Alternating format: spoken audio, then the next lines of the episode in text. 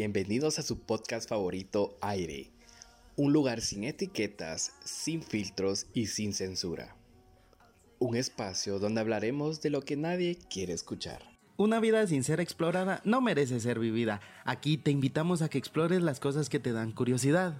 Y si quieres que hablemos de un tema especial, déjanos tu mensaje en el Instagram del programa.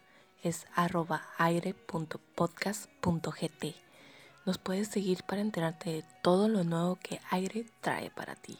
Si te quieres promocionar en nuestro podcast, nos puedes escribir a nuestro Instagram o enviar un correo a gt2021rie.gmail.com.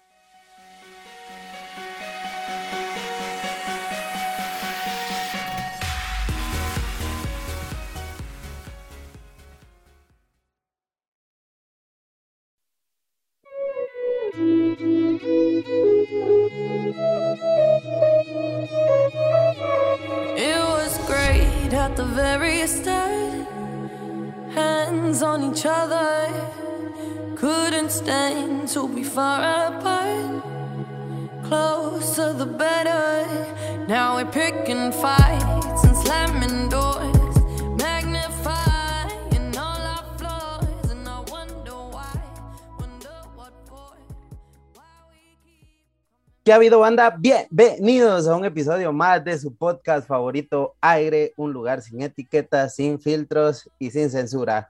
Esta es la quinta parte de un medio especial que fuimos formando entre una colaboración, como ya se los he mencionado en otros podcasts, con precisamente el Sinergia Podcast. Y hoy tenemos a la quinta host, Lulu Gómez. ¿Qué tal? ¿Cómo estás? Gracias por haber aceptado la invitación de antemano. Hola, ¿qué tal? No, de verdad, gracias por la invitación y por qué alegre pues crear estos espacios entre dos podcasts guatemaltecos, ¿verdad? Está bien lindo.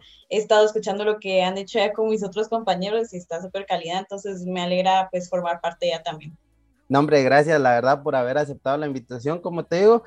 Y pues nada, como te dices, qué bonito estar formando esta comunidad, como yo lo he dicho en otras ocasiones, que prefiero tener este, como amigos que como enemigos a las personas que están buscando lo mismo que yo, que es crecer y formar un pensamiento crítico, como lo decíamos con el buen José en el, en el otro día, ¿va?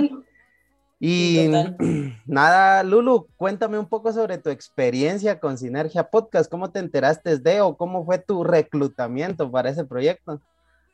Esa, esa historia, mira, es mega graciosa, porque un día yo y José fuimos a tomar piconas y ahí ya cuando teníamos unos trabajos encima fue como que, mira, estoy haciendo este, este proyecto, quiero hacer un podcast, ¿verdad? Y tal. Y así me la pichó y yo pues le dije que sí, que aclaro, no fue por los tragos nada más, pues o sea, sí, a mí sí me interesó la verdad la forma que lo expuso, ¿verdad? Y la forma que se fue consolidando, pues luego fuimos añadiendo a Mare, a Nat, a Frank y así. Y pues la verdad se ha vuelto un proyecto súper bonito para mí, un lugar donde nos podemos expresar así bien libremente, donde podemos eh, mostrar nuestras posturas políticas sin miedo a tener que ser correctos o no correctos, ¿verdad? Y eso, pues, la verdad es un espacio que yo personalmente estaba buscando y creo que José también, entonces, pues, nos ha ido re bien. Sí, me imagino, la verdad, este, por lo que yo tengo entendido, tú eres, estás estudiando psicología y esto me parece interesante porque, como yo se lo he dicho a otras personas, o sea, para nosotros que estudiamos comunicación es casi obligación hacer espacios como estos para practicar, pero ¿por qué tú estudiando psicología dijiste, bueno, vamos a ponernos detrás de un micrófono y vamos a compartir ideas? ¿Qué fue lo que te motivó para, para aceptar la propuesta con José? Porque bien te lo pudo haber propuesto, pero ya fue tu intención este, trabajar esa idea. La verdad, qué buena pregunta, qué interesante, no lo había visto de esa manera. Pero total, porque sí, como que todos los estudiantes de comunicación hacen podcast o eh, páginas de Instagram, así como tipo noticiero, así independiente, ¿verdad? Y todo. Y pues yo realmente como estudiante de psicología creo que más como te decía que necesitaba más que querer un, lugar donde pues poder expresarme y donde poder divulgar también porque a mí siempre me ha gustado de pues esta parte de divulgación, de enseñar, de ser maestra, si no era si no era psicóloga, sino pues ser psicóloga sería maestra, la verdad. Entonces, pues sí, más o menos, pues esa parte y más que todo hacerlo con amigos, o sea, o sea, hacerlo así con una persona por negocio o algo así, no creo que me interesaría tanto como hacerlo como con amigos, la verdad. Sí, me imagino, y sí tienes razón, la verdad creo que los puntos de vista son bien diferentes. Y esta pregunta se la he hecho a cada uno de los integrantes de Sinergia que ha venido acá con nosotros y hoy es tu turno. Para ti, ¿cuál es el fin o qué esperas de este proyecto? ¿Cuál es tu idea con todo este proyecto? Porque en el colectivo, por lo que tengo entendido, es llevarle las noticias o los datos más bien a las personas y que ellos formen su propio criterio pero tú desde el punto de vista psicológico y con, enfocado en tu carrera, ¿qué quieres hacer con este podcast? Mm, también muy buena pregunta. Eh, realmente, pues, lo mismo, solo que cabal enfocado como hacia mi área de especialización, ¿verdad? Entonces, como que llevar bueno, pues llevamos, en parte llevamos noticias, ¿verdad? Pero también llevamos otros temas de psicología, ahorita pues tenemos también planeado hablar de feminismo próximamente y muchas cosas de derecho, ¿verdad? Que en lo que se especializan mis compañeros, que es como tratar de sacarlo de, de ese lenguaje tan complicado que tiene la academia y presentarlo en lenguaje simple que a veces uno quisiera poder tener así accesible, ¿verdad? Y que lamentablemente no se tiene. Entonces, para mí ese es el fin, ¿verdad? Poder divulgar y que las personas puedan entender sin necesidad de este elitismo de la academia, ¿verdad? De que tienes que estudiar en una universidad, de que tienes que tener, comprar los pases, los libros y los pases de las bibliotecas virtuales para poder leer y acceder a esa información, pues eso es lo que nosotros, digamos, desde mi punto de vista, ¿verdad? Como que sacar esa información que nosotros tenemos, ya que somos, pues, gracias a Dios, muy privilegiados, ¿verdad? En ese aspecto tenemos acceso a la academia pues sacarlo de, ese espacio tan elitista y poder presentarlo en un formato tan amigable como un podcast, ¿verdad? esa es, esa es la, tesis principal que a mí es lo que me encanta pues, del proyecto en, sí. Sí, me imagino, y la verdad que interesante porque cada quien me ha dado su perspectiva y todos tienen una vista diferente del tema. Y lo que a mí me parece genial es que a pesar de que todos tienen este, posturas muy firmes, porque realmente con cada uno de los integrantes que he hablado, este, me parece que todos tienen sus ideas bien claras y poder convivir con personas así sin terminar peleando, créeme que es un gran reto hoy en día. Sí, total, total. Sí, no, y la verdad mi admiración para su trabajo, como yo se los he recomendado a las personas que nos escuchan, vayan a escuchar a estos chicos, tienen temas bien interesantes, la verdad, y lo mejor es que precisamente aterrizan los temas de una manera tan clara y sencilla que cualquier persona lo puede entender y hoy con las facilidades que nos dan las redes sociales, pues acceder a este tipo de contenidos es, es bien interesante. Pero este, ya personificándolo un poquito más específicamente contigo, ¿por qué decidiste estudiar psicología? ¿Qué te llevó a tomar esa decisión? Uh, fíjate que yo siempre bromeo con que todos los estudiantes de psicología te van a responder lo mismo a esa pregunta, que es que quieren entender la mente humana. Entonces yo trato de no dar esa respuesta, pero es que como que a grandes rasgos, pues, realmente eso es verdad, porque lo que entendemos como mente, o sea, puede ir desde el comportamiento hasta la ética y la moral, ¿verdad? O sea, la mente es tan compleja, tan llena de cosas, Interesante, ¿no? Interesante, la verdad. Ajá, hay muchísimas ramas dentro de la psicología, ¿verdad? Entonces yo, pues personalmente, lo que a mí me interesaba más que todo la psicología era un poco el conductismo. Eh, y pues sigo un poco ahí, pero ya sabes, ¿verdad? Uno entra a la universidad teniendo una idea y al primer semestre ya tiene una completamente diferente. Estoy segura que te pasó a ti también. Sí, definitivamente. Cuando yo empecé a estudiar locución, yo empecé con, ah, yo quiero estar en la radio, únicamente. Desconocía muchas cosas de la carrera y hoy ya en un sexto semestre yo te puedo decir que este, ser locutor y más específicamente comunicador no es solo salir en la radio, pues y creo que aprendes un montón de la, de la, bueno, de las carreras en sí. Pero me llamó la atención bastante lo que dijiste, lo del conductismo. ¿Por qué te llamó tanto la atención? Creo que el, el experimento más eh, conocido de este es el de Pavlov, si no estoy mal. Sí, correcto, el de los perritos. Exacto. Justo, y fíjate que eso fue a mí una de las cosas que más me enganchó, porque eso es lo que a uno le enseñan como que de básico en, el colegio, ¿verdad? En la carrera que yo estaba, eso fue de los primeros temas que me enseñaron, y ¡hala, qué calidad la psicología! Y, que la gran... y pues iba un poco con esta idea que ahora pues yo me doy cuenta que era así como bien como naive, ¿cómo se dice eso en español? Nah, ah, como, sí, como, ajá, como de rookie, ¿verdad? De, novata, pues. Sí, sí. Eh, pero sí, ahora que ya estoy en la U, o sea, se me reafirmaron las creencias, ¿verdad? del conductismo y de, pues, la, la mezcla del conductismo con las otras facultades como que un poco más superiores de nuestra mente, que sería lo cognitivo-conductual, ¿verdad? Esa es la rama que por el momento más me está gustando, ¿verdad? Porque justamente es como, como te digo, una función, ¿verdad? De nuestro comportamiento y de nuestras facultades superiores como el pensamiento crítico, ¿verdad? Entonces, pues por ahí, ¿verdad? Pero sí, si te digo así, sinceramente fue una, una decisión así un poco del Team Marín. Porque, ¿Por qué? ¿Cuáles eran las otras opciones para Lulu? Mira, bien variado, fíjate. Entré a la USAC Agronomía y a Relaciones Internacionales. Gané esos exámenes. Y no, miras que no gané el específico de psicología en la USAC. Entonces fue como, es medio extraño, ¿verdad? Y también estaba intentando entrar a la, a la Escuela de Ciencias Físicas y Matemáticas, o sea, yo andaba... A la gran, sí. Bien Pero diversificada. Al final, pues, literal, al final pues me gané una beca en la UFM, entonces ahí fue como la decisión final, ¿verdad? En serio, wow. Qué, qué, interesante, la verdad, y mis mayores respetos porque ganarse una beca, créeme que para alguien que como estudiante promedio te digo que no es fácil, la verdad. Pero la verdad que interesante. Y ya este, poniendo un poquito más este, temas interesantes en la mesa, yo conozco dos teorías. Una es la de Freud, el padre del psicoanálisis, que él dice que todo lo que hacemos lo hacemos por un impulso inconsciente de sexo. Y ahí también un, hay otro este, psicólogo, no sé si es psicólogo o filósofo, que se llama Ernest Becker, que tiene un libro que se llama La negación de la muerte, donde prácticamente le está respondiendo a Freud que no, eso no es cierto. Lo que hacemos lo hacemos por un impulso inconsciente a negar nuestra mortalidad, porque somos la única especie que es consciente de que algún día se va a morir. Y nosotros tratamos de evitarlo, ya sea este, con la religión, con el arte o con nuestra familia. Pero tú qué crees? ¿Cuál de los, ¿A cuál de los dos le das la razón? ¿O qué piensas de esto? Fíjate que de Becker nunca había, eh, bueno, sí lo había escuchado un poco, pero no, lo, no he tenido el placer de leerlo. De Freud, pues sí he estudiado muchísimo, mi carrera lo necesita, ¿verdad?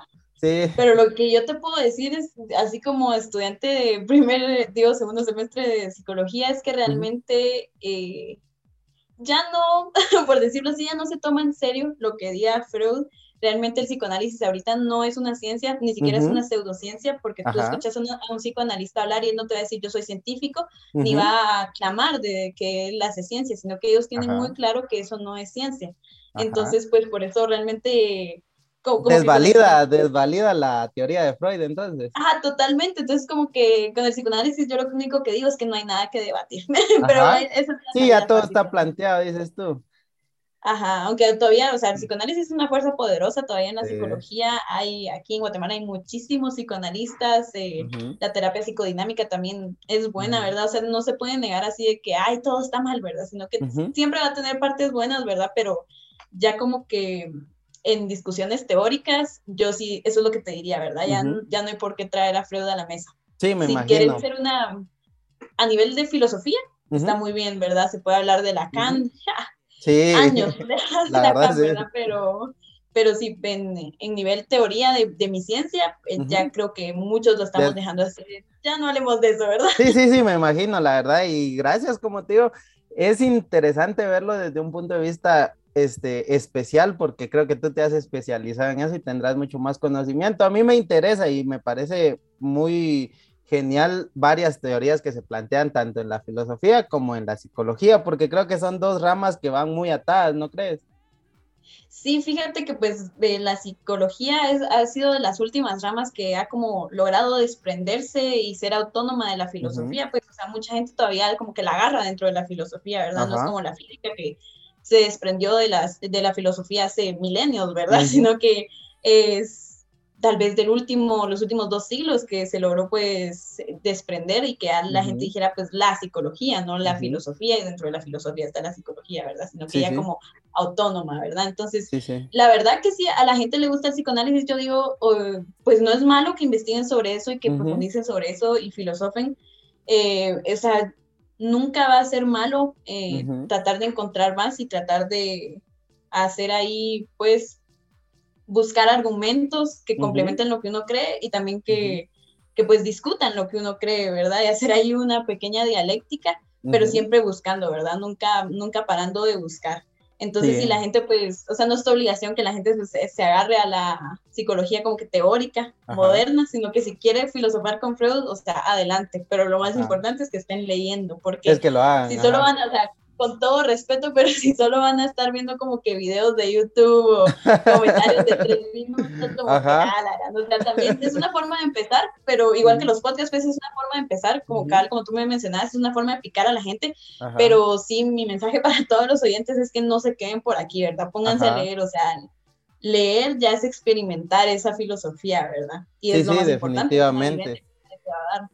Sí, la verdad, y ejercicios como estos de platicar con personas que este, tal vez difieren de tu punto de vista, no piensan como tú o tienen otras ideas, este, es increíble para mí, porque creo que te ayuda a ver la vida desde otra perspectiva, pero es muy complicado en esta sociedad en la que vivimos porque todo lo agarran para pelear y creo que eso es, eh, esto está muy mal, como le decía a José, o sea, la palabra debatir hoy está muy prostituida porque realmente dices debatir y rápidamente es de vamos a pelear, pero no, o sea, puedes debatir con alguien tus ideas y llegar a la verdad, que es el fin.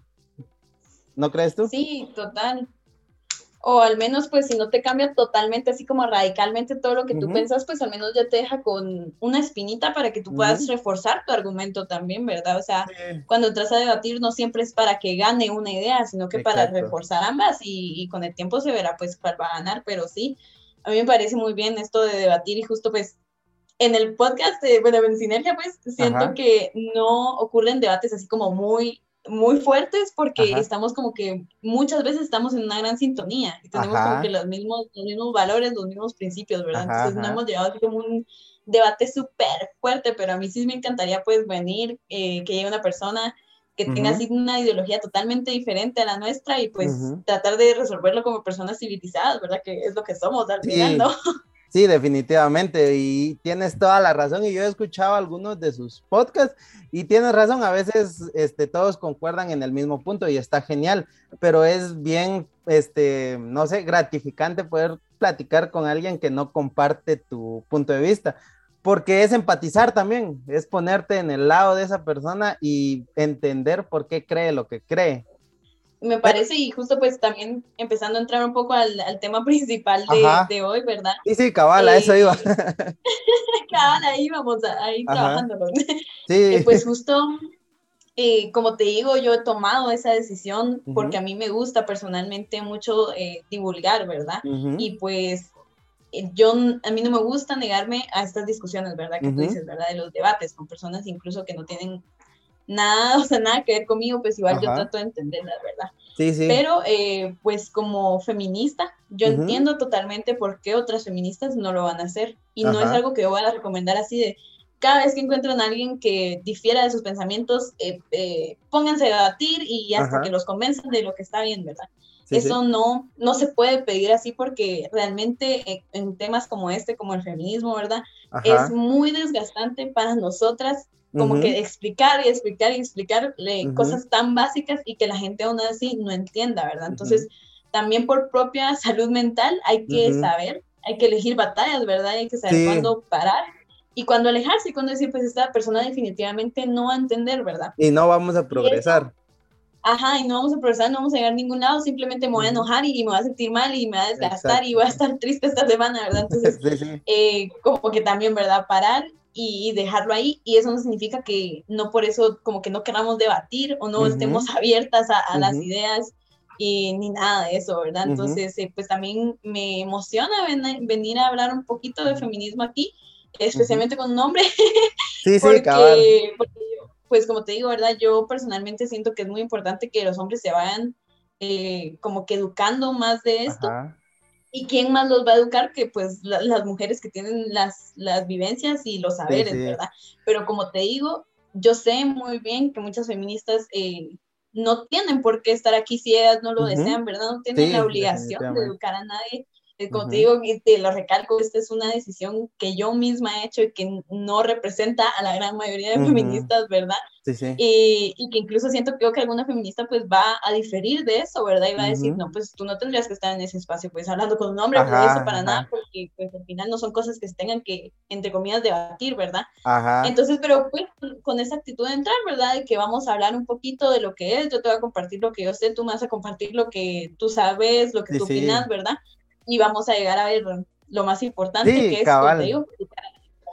Sí, me parece increíble y yo personalmente soy alguien que respeto mucho el movimiento porque realmente eh, a lo largo de la historia y no solo actualmente hemos visto batallas bien injustas que les ha tocado que librar a ustedes las mujeres y yo me he solidarizado bastante con, con esto porque creo que el machismo afecta a muchos sentidos y no específicamente a las mujeres porque creo que como hombres también somos víctimas del machismo, pero no del machismo de que, este, como les pasa a ustedes, sino que el machismo que a nosotros nos afecta es de los hombres no pueden llorar o los hombres no pueden compartir sus sentimientos y creo que eso forma muchas veces a personas retraídas que por esa falta de expresión terminan explotando de otras maneras más trágicas, que es como un machismo ya dirigido hacia las mujeres es mi punto de vista, no sé qué opinas tú. O, y además quiero que me compartas un poco específicamente y a grandes rasgos tu idea del feminismo.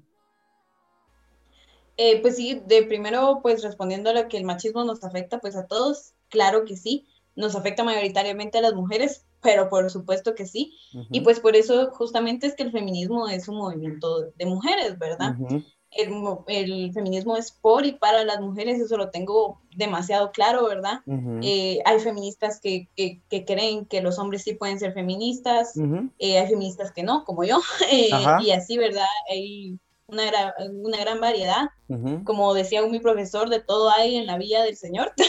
Sí, cabal. pero, sí. la cosa, lo que a mí me parece muy importante con, en el, respecto a los hombres es que justamente sepan qué les afecta a ustedes para que ustedes se puedan organizar para vencer esas eh, opresiones que ustedes tienen y pues al mismo tiempo esto va a ayudar a nuestra lucha, ¿verdad? Eh, pero sí, en el aspecto que tú te solidarizas, mucho con el movimiento, pues eh, no te puedo decir te lo agradezco, ¿verdad? Porque no, no, no, definitivamente sería fortificar lo que venimos, ajá, sería fortificar lo que tratamos de destruir, creo yo, que son esas ideas machistas. Sí, total, pero sí, me, me, parece muy bien, o sea, que, que, los hombres se solidaricen, ay, perdón, me trago en esta palabra, pero sí es como muy peligroso decir gracias por hacerlo, ¿verdad? Es como que es que tenés que hacerlo, es que es lo que una persona normal haría. Exactamente. entonces, sí, me parece muy importante que los hombres se informen, se solidaricen y luego pues se organicen entre ellos, ¿verdad? Que hasta el momento no se ha visto mucho. Entonces, pues por ahí vamos con ese tema, tal vez al rato lo tocamos otra vez, esto de hombres y feminismo, ¿verdad? Pero pues, para comentarte un poquito de mis vistas como que generales del feminismo, yo realmente, eh, ¿qué te puedo decir? Lo, las mujeres tenemos vivencias que son muy similares, que nos ocurren por ser mujeres, ¿verdad? Digamos, yo voy de mi casa, digo de mi colegio para mi casa, a los 12 años voy con falda y me chifla un señor, me agarra un señor, cualquier cosa, ¿verdad? Sufro algún tipo de acoso sexual. Esto no pasó porque yo fuera yo, no pasó porque yo fuera Lulu, no pasó porque yo estudio, no pasó porque yo vivo en donde vivo, pasó porque yo soy mujer. Y si yo hubiera sido, yo qué sé, Francisco, y hubiera vivido en el mismo lugar y estudiado en el mismo lugar y hubiera llevado el mismo uniforme, tal vez del mismo color, obviamente con pantalón, ¿verdad? Porque así son los colegios de ahora mayoritariamente, y hubiera pasado enfrente del mismo señor, no me hubieran acosado sexualmente, ¿verdad? Entonces ahí es donde miras. No nos pasa por otra cosa que por ser mujer, ¿verdad? Por el simple hecho de existir y... Ajá, de existir, justamente, existir como mujer. Entonces ahí es donde todas las experiencias de las mujeres como que colindan, ¿verdad? ¿Y qué hace la teoría? La teoría no hace nada más que confirmarnos que, que, no, que justamente es esto, ¿verdad? Que no es por nosotras, que no tenemos la culpa nosotras, sino que es un fenómeno colectivo a nivel de la sociedad, ¿verdad? Ajá. Entonces, eh, yo siempre he dicho y, y, sigo compartiéndolo que ser feminista no es conocer un montón y un montón y un montón de teoría feminista. Claro que ayuda, ¿verdad? Ayuda a expandir tus horizontes, a aprender más, total, a conectar con otras mujeres y apreciar a otras mujeres. Pero no ese es como que el pilar fundamental, ¿sabes? Para ser feminista no hay que leer un montón. Primeramente, ¿verdad? Entonces, para ser feminista, lo, único que necesita, se necesita, en mi punto de vista, es reivindicarse como tal. ¿Y por qué lo digo así?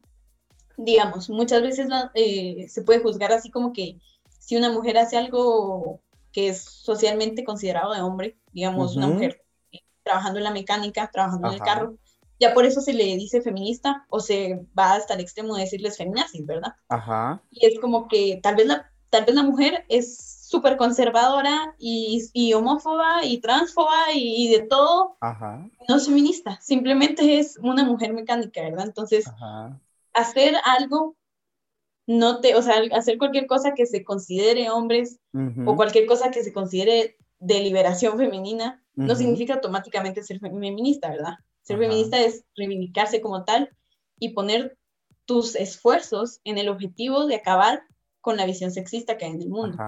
Entonces, para mí eso es ser feminista, ¿verdad? Muchas mujeres son feministas y no se nombran feministas, porque ya saben y ellas entienden que el sexismo está mal, que la misoginia está mal, y activamente luchan contra eso, pero no se denominan feministas por la connotación negativa que a veces puede tener en su comunidad cercana, ¿verdad? Sí, sí, entiendo. es lo que es lo que muchos dicen de que se confunden las ideas, de que lo llevan mucho al extremo. Yo la verdad, este, no estoy en contra de que a veces la, en, en caminatas o en, en, ¿cómo? Ah, en esto agrupaciones femeninas este, lleguen a, destruir a veces, como dicen, y esto me, gustaría tocarlo contigo, porque muchas personas dicen por qué destruyen monumentos o por qué rayan paredes o por qué hacen todos estos, este, las feministas. Y creo que esto les da una mal vista ante todos, pero para mí está bien, porque si no hacen esto, no, no son escuchadas y esto es muy triste en nuestra sociedad. O sea, tener que llegar a estos extremos para que una voz tan solidaria como es el feminismo sea escuchada es porque estamos mal realmente como sociedad. O sea, sí es cierto, eso está mal, pero no, no habría la necesidad de llegar a ese extremo si tomáramos un poco más de conciencia en estos temas, que creo que son muy, se hablan muy poco, pero son muy importantes. Sí, total. Y fíjate que me, interesa esa idea de se habla muy poco. Fíjate que yo empecé a incursionarme en el feminismo, o sea, como te digo, pues muchas mujeres ya somos feministas sin siquiera saberlo, ¿verdad? Pero ya como que un poco más activamente buscando esta parte de la colectividad, ay, no sé, yo como desde sexto primaria tal vez. Ajá. Entonces es como que no es que se hable poco, es que no quieren escuchar. La información está ahí. Las mujeres organizadas estamos aquí, estamos divulgando información, estamos tomándonos esta ardua tarea de divulgar información, ¿verdad? Entonces la información sí está ahí. Otra cosa es que cada como decías tú, no quiere ser escuchada. Entonces hay de parte del Estado muy pocos avances, ¿verdad? Lamentablemente. Eh, de parte de la sociedad, nosotros como sociedad, como civiles, también hay muy pocos avances. Eh, y ya cuando uno entra pues a los círculos feministas, que gracias a Dios yo ya solo me he estado como que moviendo en círculos feministas estos últimos años, que ha sido, mira, súper lindo, ¿verdad? Porque uno como mujer ahí se siente muy abrazado, muy entendido, ¿verdad? Muy entendida más bien. Sí, sí, me imagino. Eh, y ahí es donde pues me han mostrado tantas cosas que digo, o sea, ¿por qué esto nos está enseñando en las escuelas? Digamos, cosas tan simples como, pues justo, no, no es tu culpa que te acosen sexualmente. Eso en la escuela no se ve. En la escuela te culpan por ser sexualmente acosada, ¿verdad? Sí, sí, sí. Entonces, la información, como te digo, está ahí. Otra cosa es que pues la queramos seguir negando. Entonces, sí, justo, se tiene que llegar a estos, estas grandes explosiones, estas grandes muestras, pues, de, de, rabia, y de rabia muy digna, ¿verdad? Porque todo lo que está pasando en el país no es, no es risas, ni tampoco es un debate teórico. Están matando mujeres todos los días en este país, ¿verdad? Sí, es una realidad tristemente. Por, cuestiones de género, ¿verdad? No por cuestiones de, ay, te voy a robar, ¿verdad? Sino que son pues, por cuestiones de género, ¿verdad? Que como te decía al inicio, pasa porque son mujeres, no pasa por nada más. O sea, también pues hay muchas otras aristas, pero ese es el punto central. Pasa porque son mujeres. Si hubiesen sido hombres, no hubieran morido de esa manera. Sí, definitivamente. Entonces, eh, pues sí, se tiene que llegar a estas demostraciones tan excesivas de rabia y es necesario para que pues el ojo popular ponga el foco en esto y que también más niñas lleguen a saberlo, ¿sabes? Porque si no fuese porque andamos, andamos, digo yo, porque no quiero criminalizarme a mí misma, pero andamos, ¿verdad? Eh, ahí divulgando este mensaje también en las calles, en, en, los supuestos monumentos que realmente, pues, o sea, eh, tratando de no salirme tanto, cualquier persona que sepa lo mínimo de historia sabe que los monumentos no sirven para ni una mierda, son una mentira. o sea, el país nos está contando una mentira con todos los monumentos que hay. Entonces, ir a rayarlos, ir a quemarlos, ir a pintarlos, es mostrar que, que sí, pues sí que es una mentira. Cuando pase una niña ahí y pase viendo los mensajes, pues va, va a empezar a entender, va a empezar sí, de que, ah, exacto, y realmente me parece interesante porque creo que tenemos que marcar una nueva generación donde ya este, tantas ideas machistas, misóginas, y este, incluso podemos llegar hasta el punto de, de, y esto me interesa bastante porque muchas personas, bueno, muchas mujeres específicamente han sido víctimas de estas, que es la diferencia salarial que se está viviendo por el simple hecho, como tú dices, de ser mujer. Y el ejemplo más específico que, yo vi y, se, realmente se me hizo bien injusto fue el de la selección de fútbol femenina de Estados Unidos, donde ellas estaban exigiendo que se les pagara lo mismo que a los jugadores de la selección masculina. Y ellas tenían el respaldo de que ya han ganado copas mundiales femeninas y la selección de Estados Unidos jamás ha ganado nada. Y es como que sí, aquí yo tengo mis pruebas, ¿por qué no me estás pagando lo mismo? Creo que todavía, incluso en países desarrollados, existe esta, estas ideas y demolerlas y construir nuevas, creo que es nuestra obligación con espacios como estos, con diálogos como estos. No sé qué opinas tú de esto. La verdad que sí, o sea, totalmente de acuerdo que es nuestra obligación, digamos, hace 100 eh, años, bueno, aquí no, más en Estados Unidos, 150 años creo que van ya o más, las sufragistas nos dieron el voto. Entonces, ¿cómo, no, ¿cómo no va a ser nuestra obligación darles nosotras más de lo que tenemos ahora a las futuras niñas, verdad? Exacto. Entonces, sí, totalmente es nuestra obligación. Y también, pues, digamos, si lo vamos a ver desde tu lado, también que tal vez tú alguna vez te has sentido así como justo un poco eh, como que se, que se te mire mal por expresar tus sentimientos. Y yo sé que eso se siente mal, o sea, yo como psicóloga te lo puedo replantear muy veces, Sí, definitivamente. ¿verdad? Entonces tú también, ¿verdad? Como hombre, ¿cómo no le vas a dejar más de lo que tú recibiste a los futuros niños, ¿verdad? Exactamente. Entonces sí, justo como que crea, criar y, educar a niños y niñas más libres, o sea, eso es un pilar fundamental para toda la sociedad, ¿verdad? Obviamente las feministas, eso también pues va un poco a la crítica del feminismo, como que, que toman mucho a las mujeres, pues que claro que vamos a tomar a las mujeres y nosotros sabemos lo que es ser una niña en un mundo tan injusto, ¿verdad? O sea, claramente vamos a tomar a las mujeres. Y por eso es que es, insisto ¿verdad? Con el llamado hacia los hombres que se organicen, que te estén también viendo por los futuros niños, porque nosotros podemos entender los pesares que tienen los niños, ¿verdad? Pero no los vamos a entender también como ustedes. Así como ustedes nunca van a entender los pesares eh, de las niñas, ¿verdad? Entonces sí, tenemos que trabajar juntos, ¿verdad? Aunque no trabajemos juntos, no, trabajemos juntos dentro del feminismo, porque como te recalco, el feminismo es por y para las mujeres, pues ustedes, ¿verdad? Trabajen en su parte eh, para crear esta sociedad más libre que tanto anhelamos todos, ¿verdad? Exacto. En parte de, de lo de los salarios, sí vi eso de, de, de las jugadoras de, de fútbol de, Estados Unidos y a mí me parece un tema bastante complicado en este aspecto del fútbol.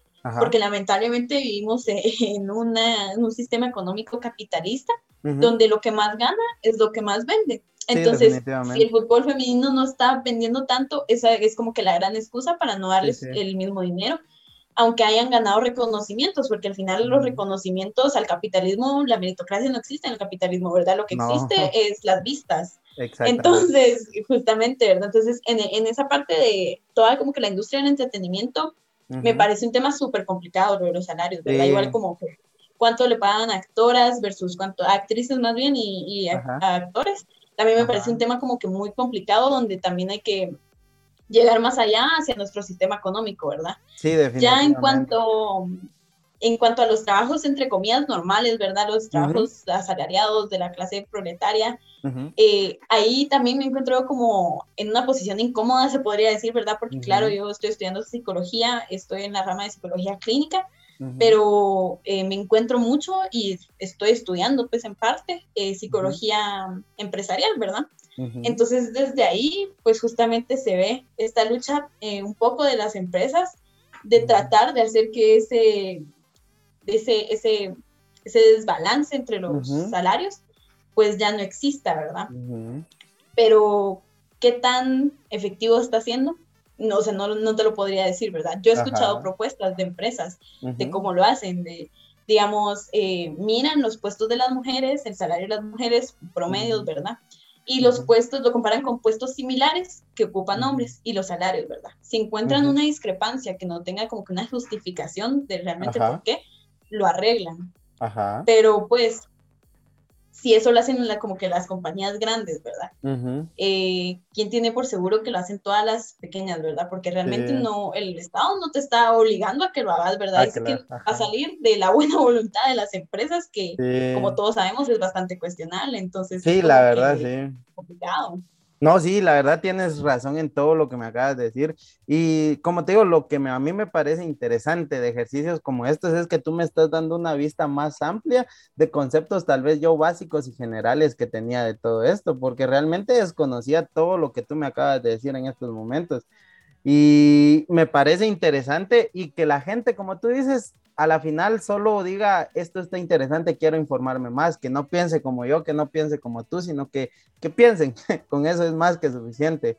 y la verdad, cabal, con eso me conformo, pero realmente en este punto es bien polarizante muchos temas y uno que ha sido muy mencionado en estos días es el del lenguaje inclusivo. ¿Qué opinas tú de esto? Me encanta eh, la discusión alrededor de eso porque primero está lleno de desinformación y de ignorancia.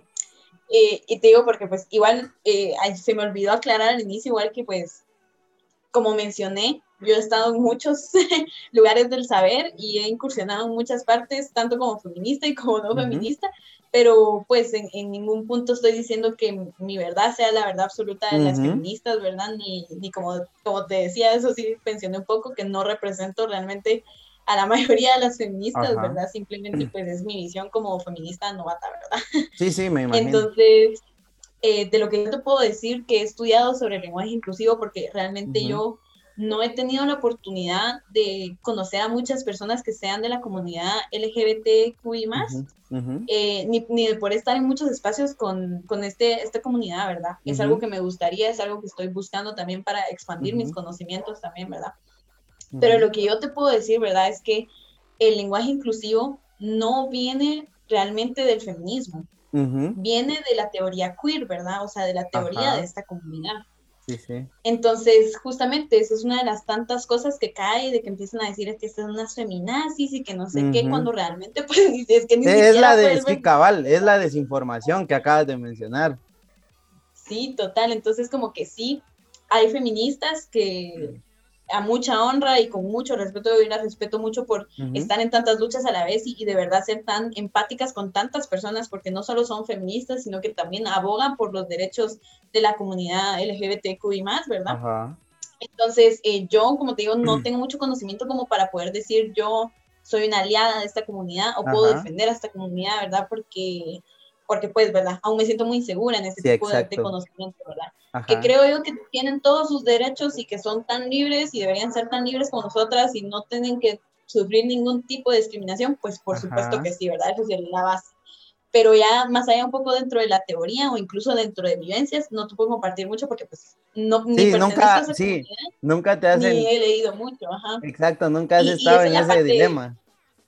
Ajá, esa es la parte pues aún más compleja, ¿verdad? Porque uno le dice, ah, es que yo soy feminista, ya, te andan preguntando, pero mira, de todo, o sea, te andan... Y, pues, por qué odias a los hombres? Empieza... Ay, que creo que también es una idea desvirtuada del feminismo, que todos creen que las feministas odian a los hombres, pues, pero no es eso, también o sea, miren, los reto, vayan a leerse todos los libros feministas que encuentren y cuando encuentren uno que dice que los hombres, bueno, ha de haber algunos que digan implícitamente que los hombres son una mierda, pero vayan a ver uno que diga que hay que matar a los hombres y, que hay que meterlos a campos de concentración y que los odiamos, no van a encontrar, pero vayan, por favor, háganme el favor, ¿verdad? Porque al menos así van a leer. Sí, cabal. Ay, no. No, pero o sea, tienes toda la razón y como te digo, creo, yo, yo creo que hay muchas ideas desvirtuadas del feminismo que para mí son increíbles, pero como las han tratado muchas personas es, lo malo. Para mí, como por ejemplo, muchas personas quieren hablar de feminismo y ni siquiera saben la diferencia entre equidad y igualdad, que no es lo mismo, y, y muchas personas creen que, que esa es la lucha, pues, pero no, o sea, se busca equidad no igualdad, porque definitivamente biológicamente eso es imposible. Pero son cosas que muchas personas no entienden o están desinformadas. Y hablando un poquito más de la, del lenguaje inclusivo, para mí se me hace un tema bien interesante porque creo que todos estamos en ese, en ese estado incómodo donde tal vez a nosotros aún no nos afecta, pero es una lucha que se está dando realmente. O sea, mesas de discusión realmente están debatiendo si esto es real o no, porque incluso la Real Academia de la Lengua Española, la que rige nuestro idioma, como dicen, este, hizo un tweet muy polémico que yo le tomé captura porque me llamó la atención, en el que decía, RAE consulta, el uso de la letra E como supuesta marca de género inclusivo es ajeno a la morfología del español, además de innecesario pues el masculino gramatical ya cumple esta función como término no marcado de la posición de género. Y creo que desde desde ahí te das cuenta que muchas ideas son machistas porque a lo largo de la historia las mujeres han sido calladas y, la historia ha sido escrita por hombres, hombres blancos heterosexuales y eso no nos da toda la perspectiva. Exacto, eso no nos da toda la perspectiva. No, e, es mi punto de vista. No, mira, y yo estoy de acuerdo mucho con ese punto de vista.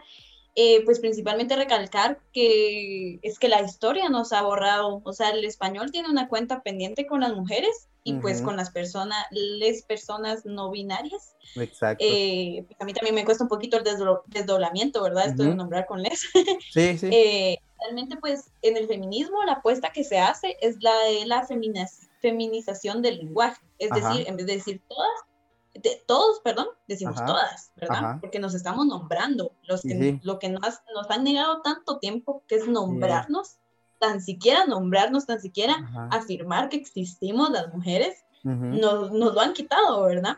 Es algo que no pasa realmente tanto en otros idiomas como en inglés, ¿verdad? En inglés no hay, tanto, no hay tanta distinción de género, ¿verdad? Exacto. Es un lenguaje más neutro pero el español totalmente tiene una deuda con muchísimas personas y de las más afectadas hemos sido las mujeres, ¿verdad? Entonces, si vamos a discutir un poquito de, sobre el lenguaje, primero dejar claro, ¿verdad? Mi, mi posición, el lenguaje es totalmente del, del hablante, pues nosotros lo modificamos, no hablamos el mismo español que hablábamos hace 100 años, ni no, definitivamente.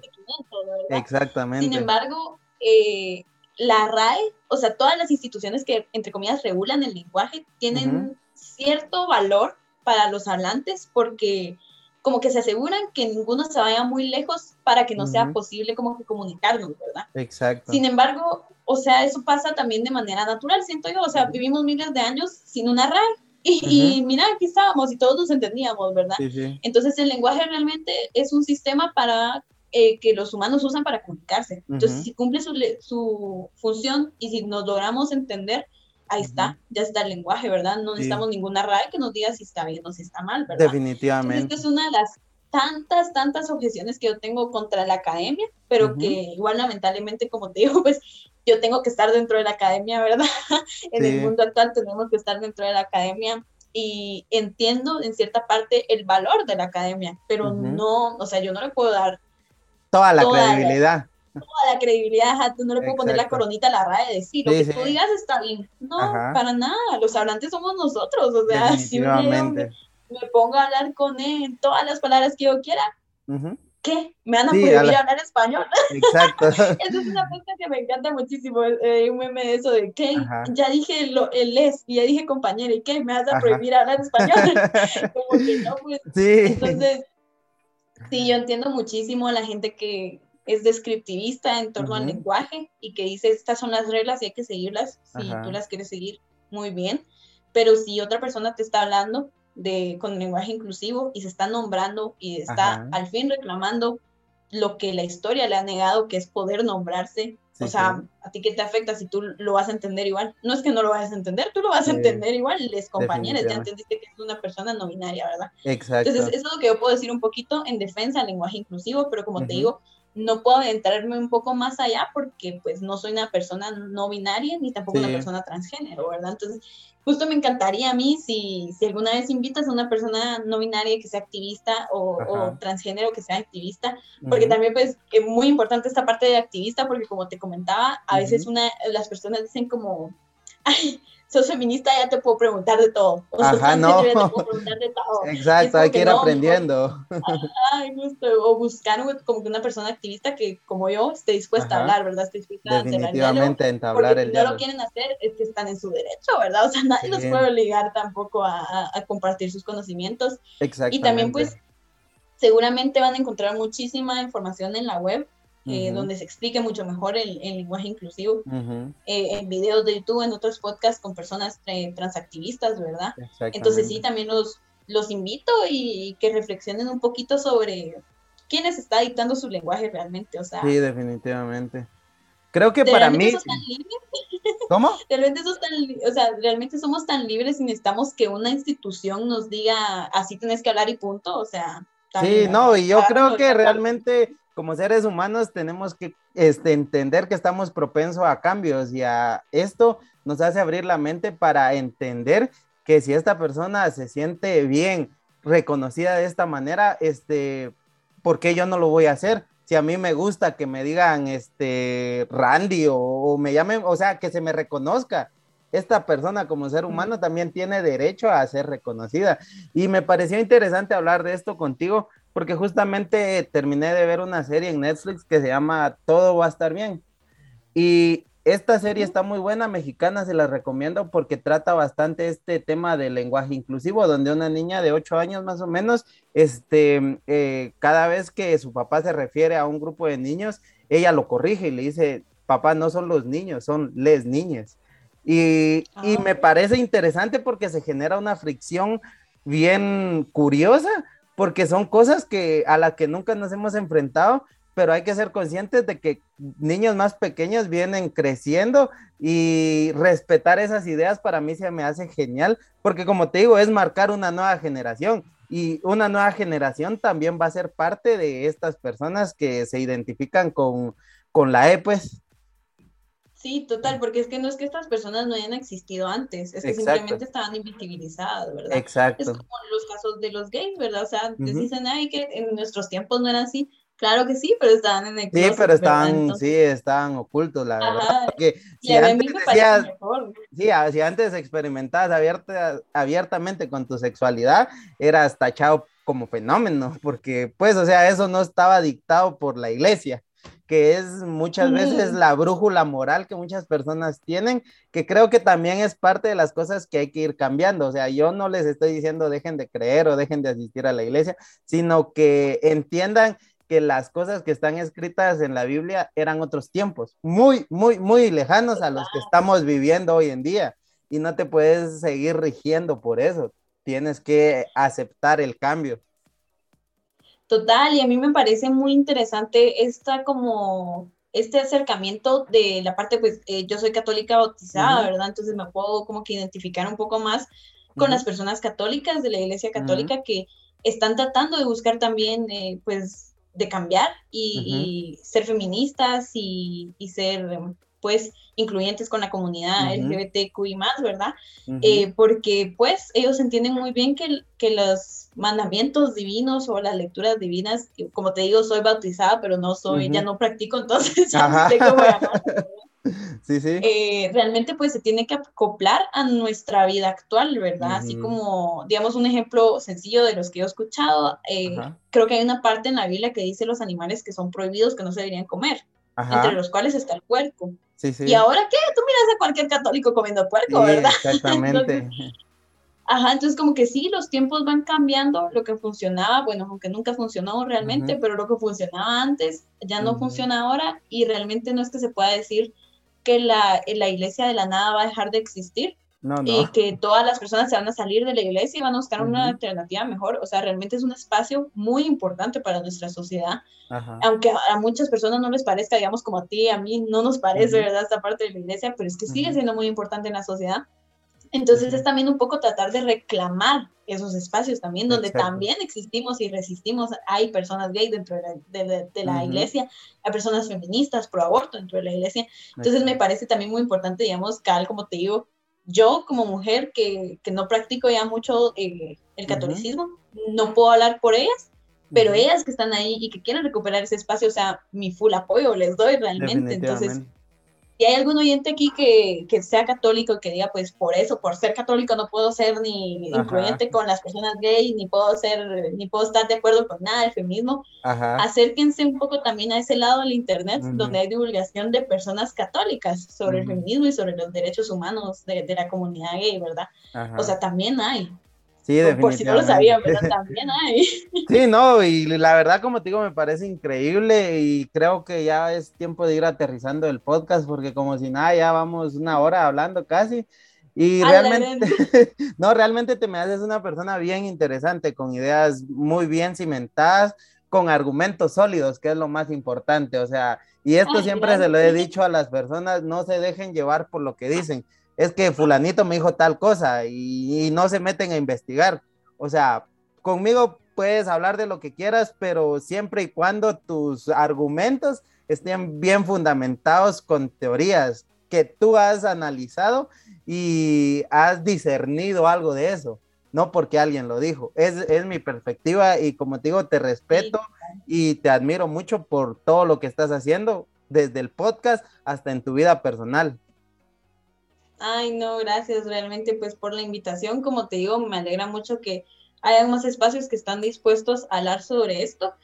Eh, y pues solo volver a recargar, o sea, aunque todas las puertas, diríamos, ningún podcast quisiera hablar de esto, aún así las mujeres vamos a estar aquí y vamos a seguir exigiendo los espacios, ¿verdad? Exacto. Entonces, me parece pues mucho mejor que, que mejor se dé este cambio y que sea por las vías pacíficas, ¿verdad? Exactamente. Eh, pero de igual manera, ¿verdad? O sea, a todos los oyentes, ¿verdad? Quieran ustedes o no escucharlo, todos estamos luchando por los derechos humanos y muy pronto les va a tocar revisar lo que creen, ¿verdad? Exacto. Y realmente, pues, me gusta mucho esto que dices de que pues simplemente hablar y, fundamentar nuestros argumentos, porque yo siento que, digamos, en un año tú me vuelves a preguntar todas las cosas que hablamos hoy y yo tal vez te voy a dar respuestas un poco diferentes. Porque no, ya está cool, la verdad, sí, o sea, el, cambio es parte de un crecimiento. Total, y pues sí, espero que nos volvamos a encontrar en el futuro, grabemos sobre cualquier otra cosa de, de índole social, de psicología, tal vez de psicología ya cuando me gradúe, ¿verdad? Porque ahí sí me con los temas, ¿verdad? Porque ahí sí, aún andas en aprendizaje. Sí, total. pero, sí, pero sí, o sea, como te digo a todas las compañeras feministas que, nos están escuchando, gracias por escucharme, ¿verdad? También, y gracias por eh, tratar de abrir su pensamiento hacia otras cosas, pero siempre recuerden que no se lo deben a nadie. es que eso es muy importante. Disculpame que lo, lo No, hombre, dale. Y... Contigo, que, que sos una persona así que yo también te lo digo, te respeto mucho y todo lo que estás haciendo te, te lo respeto un montón y yo creo que si pudiera decir eh, que la, la, cosa de que los hombres no, no, todos son iguales, ahí está Randy de ejemplo. Ah, Pero, y yo tengo muchísimos amigos que, que piensan mucho como tú y que me han apoyado muchísimo, ¿verdad? Sí, no, hombre, y dale, como te digo. las mujeres, por así decirlo. Sí, no, y las puertas del podcast siempre van a estar abiertas tanto para ti como para cada uno de los integrantes de Sinergia Podcast, por si nos escuchan, saludos. Y yo también quiero dejar un mensaje bien, bien interesante en, en el cierre de este podcast, que es que a ti no te afecte el problema, no quiere decir que no exista. O sea, los problemas están ahí, que uno se quiera hacer el de la vista gorda, como dicen por ahí, es totalmente diferente. Pero créanme, todas las personas que nos escuchan, si nos escuchan, si ya son este, escuchas frecuentes del podcast aire, gracias. Y si vienen de Sinergia Podcast, pues un saludo. Y déjenme decirles que cambien, abran su pensamiento, no se queden estancados, porque realmente eso está mal. Vamos en una sociedad progresando y si quieren cambios verdaderos, pues entonces empiecen por ustedes mismos. Tal vez esto suena mucho a cliché, pero si las cosas están dichas es por algo. Como también respeto su trabajo y nada, me encanta platicar con personas como tú que están dispuestas a sostener una charla amigable con alguien para este no pelear, sino que incrementar los conocimientos y dejarle esa espinita a las personas de que se informen, de que lean y de que si quieren platicar, ya sea con Lulo o conmigo, pues creo que ambos estamos abiertos para un buen diálogo, ¿no crees? Total. La verdad que sí, igual a todos los escuchas de Aire Podcast, ¿verdad? Si ya son regulares, eh, vayan a darse una vuelta ahí por Sinergia, ¿verdad? Sí, vayan, está muy bueno. de mi parte, pues ya ahí siempre estoy tratando de dar un análisis de, género, ¿verdad? Las cosas. Eh, entonces, pues si les interesa este tema, ahí lo seguiremos y realmente pues a las escuchas que vienen de Sinergia, quédense aquí también, quédense en aire también porque está súper interesante. Yo ya me volví escucha habitual de sus podcasts porque me volví a dedicar, la verdad. no, gracias y de verdad te agradezco mucho tanto por las palabras como por el apoyo y no sé si quieres dejar un mensaje de despedida, saludos, anuncios, lo que tú quieras en este momento, el espacio es tuyo, Lulu. Mm, síganos en Instagram y en sí, cabal, principalmente. GT y, pues, ¿qué más, verdad? Tengan empatía. No hay nada más, no, no se necesita nada más, ese es el único paso fundamental. Tengan empatía. Y van a ver cómo les cambia el mundo y cómo cambian el mundo a las personas que están cerca de ustedes. Exacto. Porque lo que no les afecta a ustedes puede ser que a la persona que más aman le esté afectando. Le esté afectando, sí tengan empatía, por favor. Sí, yo creo que este, el odio es el amor sin los datos suficientes, porque si tú llegas a empatizar o a entender un poco a otra persona, pues ahí entiendes por qué actúa como actúa, por qué hace lo que hace, por qué dice lo que dice, y eso te cambia la vida realmente. Y nada, Lulu, agradecerte de nuevo que hayas aceptado la invitación a este espacio y me encantó charlar contigo hoy, la verdad fue una plática bien amena, creo que ha sido de los podcasts que más fácil se me ha dado porque realmente rebotar ideas contigo. Sí, el rebotar ideas contigo se me hizo algo increíble, respeto mucho tu, tu punto de vista y únicamente recordarle a las personas que si nos quieren ir a seguir a Instagram, aparecemos como arroba aire.podcast.gt, en Facebook estamos como aireGT ya si quieren platicar conmigo o al personal pueden hacerlo a arroba Randy Soto 2691 y ahí estamos abiertos para cualquier diálogo y sin nada más que agregar, Lulu, gracias de nuevo y nos seguimos viendo amigos, hasta la próxima. Nos vemos, gracias. Bye.